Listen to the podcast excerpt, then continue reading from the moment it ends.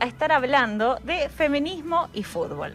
Porque me parece que hay una obviedad de razones por las cuales hablar de feminismo y fútbol. La primera es que, lo primero que hay que decir es que estamos mega felices de haber ganado esta copa, de que todos nos alegramos el día sábado, que disfrutamos, yo en mi caso, de los cohetes que hubo en el barrio, de eh, la hinchada de All Boys, no, la hinchada no, la murga de All Boys que estuvo ahí callejeando un rato por el río animando a la gente. Em, pero hay otras cosas de por medio con el fútbol y em, tienen que ver un poco con lo que ha desenvuelto ¿no? el furor de Dibu Martínez, sobre todo la semana anterior jugando ante Colombia, ante esa clasificación por penales en la que sufrimos todos también, digo, es innegable que sufrimos todos.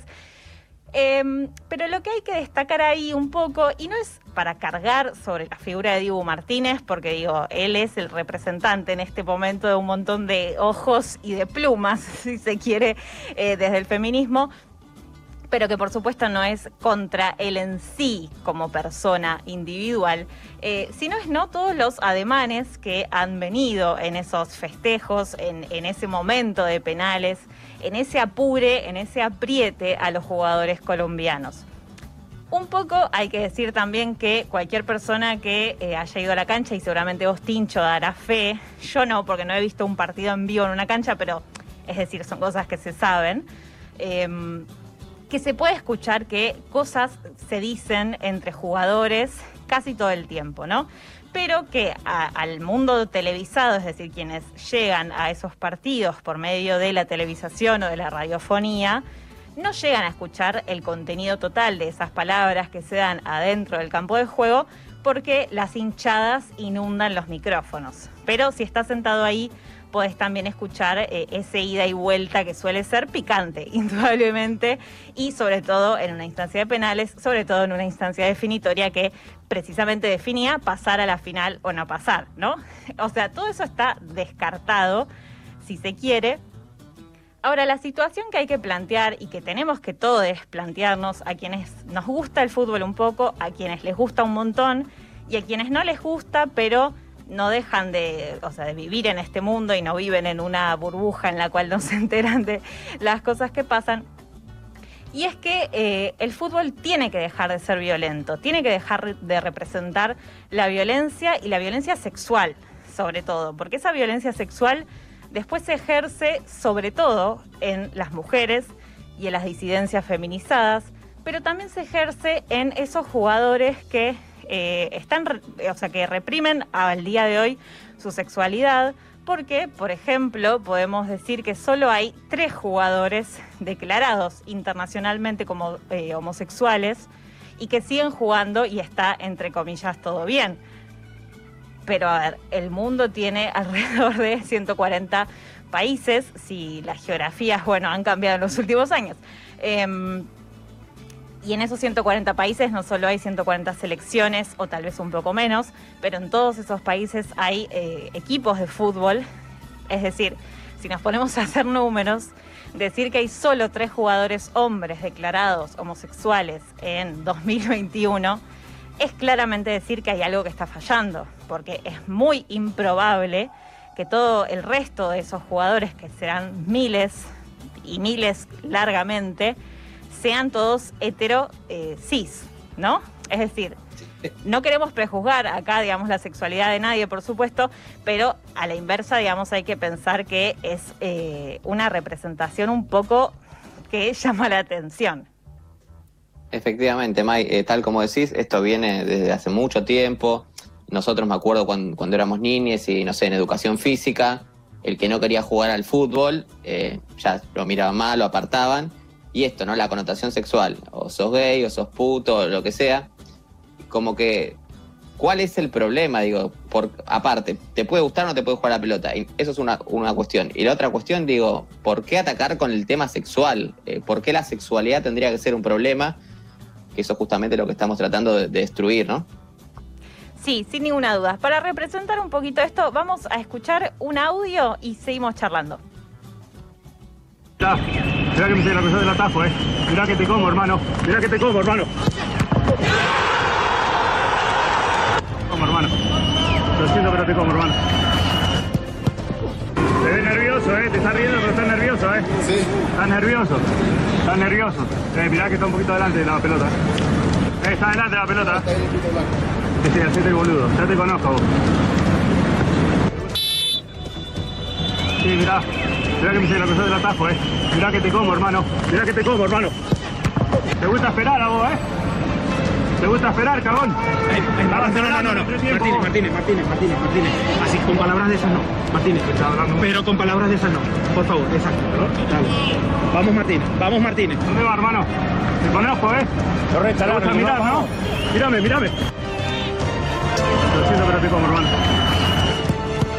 Mirá que te como, hermano.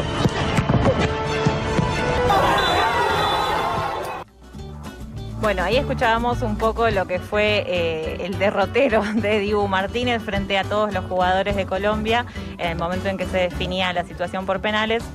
Uno escucha el audio aislado, es raro ahora no entender de dónde viene el audio, ¿no? Como que nadie puede escucharlo y no saber de dónde viene. Em, y en los audios en sí mismo no hay dada de por sí una connotación sexual. Ahora, todo el resto de lo que sucedió en la cancha, viéndolo, sí acompaña eso con, eh, como decíamos antes, escenas vulgares de violencia sexual. Y volvemos a repetir, esto no es con Dibu Martínez específicamente, sino que es con todo el folclore, ¿no? Porque es eso también un poco, cómo se sigue diciendo que hay cosas que no se pueden cambiar, entre comillas, porque son parte de, ¿no? De, de- de un folclore, de una cultura, de un se hacen las cosas así porque siempre fueron así. Bueno, hay cosas que tenemos que empezar a desterrar y que indudablemente el feminismo hace algunos años y la ola verde y un montón de cuestiones han venido a cambiar y realmente no nos podemos seguir quedando calladas, callados ni callades, porque esas escenas que eh, glorifican ¿no? a un Dibu Martínez haciendo un ademán eh, sexual hacia otro varón en el que se supone que ese ademán implica que ganó por sobre la otra persona.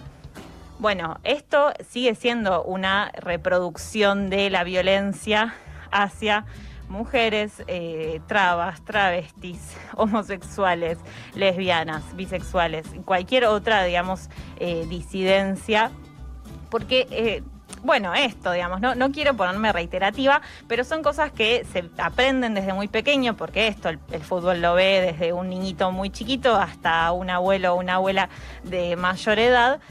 Pero en todos los casos se entiende o, o se quiso interpretar esa escena como glorificar a Dibu y glorificar que, bueno, el chabón se atajó los penales y por él pasamos a la final. Bueno, sí, gracias Dibu por atajar los penales, Dibu, ponete a pensar lo que estás haciendo eh, frente a millones de personas en la tele. Sí, y como dijiste vos, al momento de eso ya el Dibu se hizo sticker, el sticker del Dibu con el ademán está en casi todos los teléfonos, después bueno, está en, uno poder concientizarlo, poder eh, reproducirlo o no, pero bueno, es como decís, a veces las cosas se pierden contexto y ya, se ya se uno se pone el sticker, ya se olvida de, de dónde vino, de dónde salió, y así como con el Dibu, como decías Maya, hay con millón de ejemplos de cosas que pasan, y lo que tiene el chiste de peligroso es eso, ¿no? Que es tan gracioso que pasa como una forma amena o amigable y bueno, ahí es donde nos termina a confundir y sin duda se reproduce mu- mucha ideología a partir de eso. Sí, se siguen naturalizando, digamos, ahí está la cuestión. Pero para que no crean que todo esto es solo contra el Dibu Martínez, vamos a escuchar el otro audio que tenemos preparado.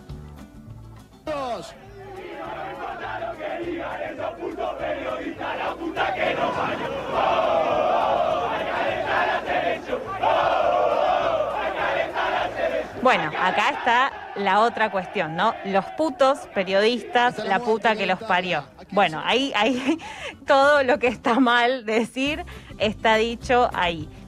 Que de nuevo, le podemos poner un, un trasfondo, le podemos poner un contexto, sin duda. Le podemos, podemos decir que el periodismo nefasto ha hecho un montón de cosas en contra de esta selección, en contra de Scaloni, todo, sí, perfecto, podemos decir todo eso. Ahora, igualmente esos jugadores felices por haber ganado y eh, intentando retrucarle en la cara a ese periodismo nefasto eh, todo lo que dijeron y todo lo que intentaron pinchar y fogonear por la derrota que esperaban, ¿no? Ese periodismo nefasto, vuelvo a decir. más allá de eso, igual sigue habiendo ahí una situación de nuevo de violencia y de violencia sobre determinadas identidades sexuales, ¿no?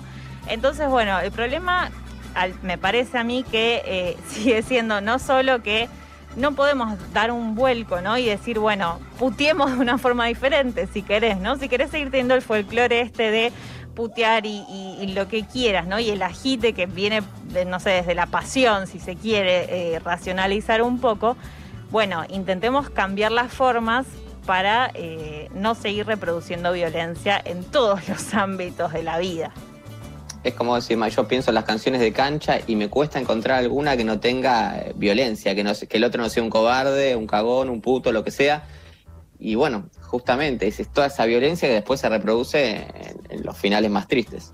Exactamente, todo lo que pasa en la cancha después pasa en la vida real, podríamos decir, digamos, con una mayor o menor amplificación de, las violencias, sin duda, de lo bueno y de lo malo, pero bueno, tenemos que poder empezar a desarmar y desandar eh, todo ese folclore inculcado machista, homófobo, racista, porque también, como decías, en las canciones de cancha no es solo situaciones de violencia hacia una identidad sexual, sino hacia otras nacionalidades. Bueno, todo eso tiene que acabar, porque lo lindo del fútbol no es eso. Lo lindo del fútbol es ver a los 22 tipos corriendo una pelota que une, siga a determinado equipo y que ese equipo gane. Y cuando pierde el equipo, bueno, igual nos la bancamos y eso es lo lindo, no la parte de putear ni de minimizar a eh, otras personas. Creo que hay dos fotos lindas de, este fin de semana, bueno, más allá de Messi levantando la copa, por supuesto.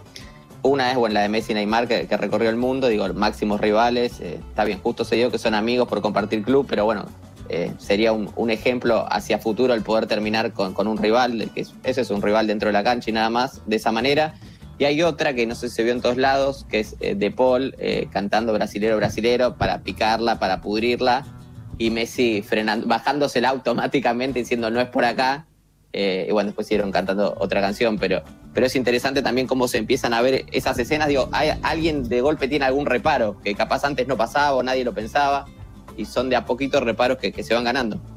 Exactamente, son esos pequeños triunfos de los que nos alegramos eh, y esto no significa que el feminismo viene a pinchar todos los globos, porque también he visto digo, un montón de publicaciones de, ah, estas pibas de nuevo hinchando las guindas con el feminismo y con que todo es violencia. Bueno, sí, hay que darse cuenta que efectivamente todo lo que sucede a nuestro alrededor es violencia y que por eso nos matan a una piba cada 29 horas y suceden un montón de cosas horribles que no deberían suceder. Entonces, si es tan fácil, eh, no digo como se jacta un montón de gente, decir, ah, pero esto no pasa nada, no es que yo pienso que los periodistas son todos putos, digamos, o que si fuese así no lo pensaría como algo malo, pero que sabemos que no, que tiene un contexto. Eh, entonces, bueno, si es tan fácil, empecemos por cambiar de a poco que si somos muchos haciendo poco, igualmente es un montón.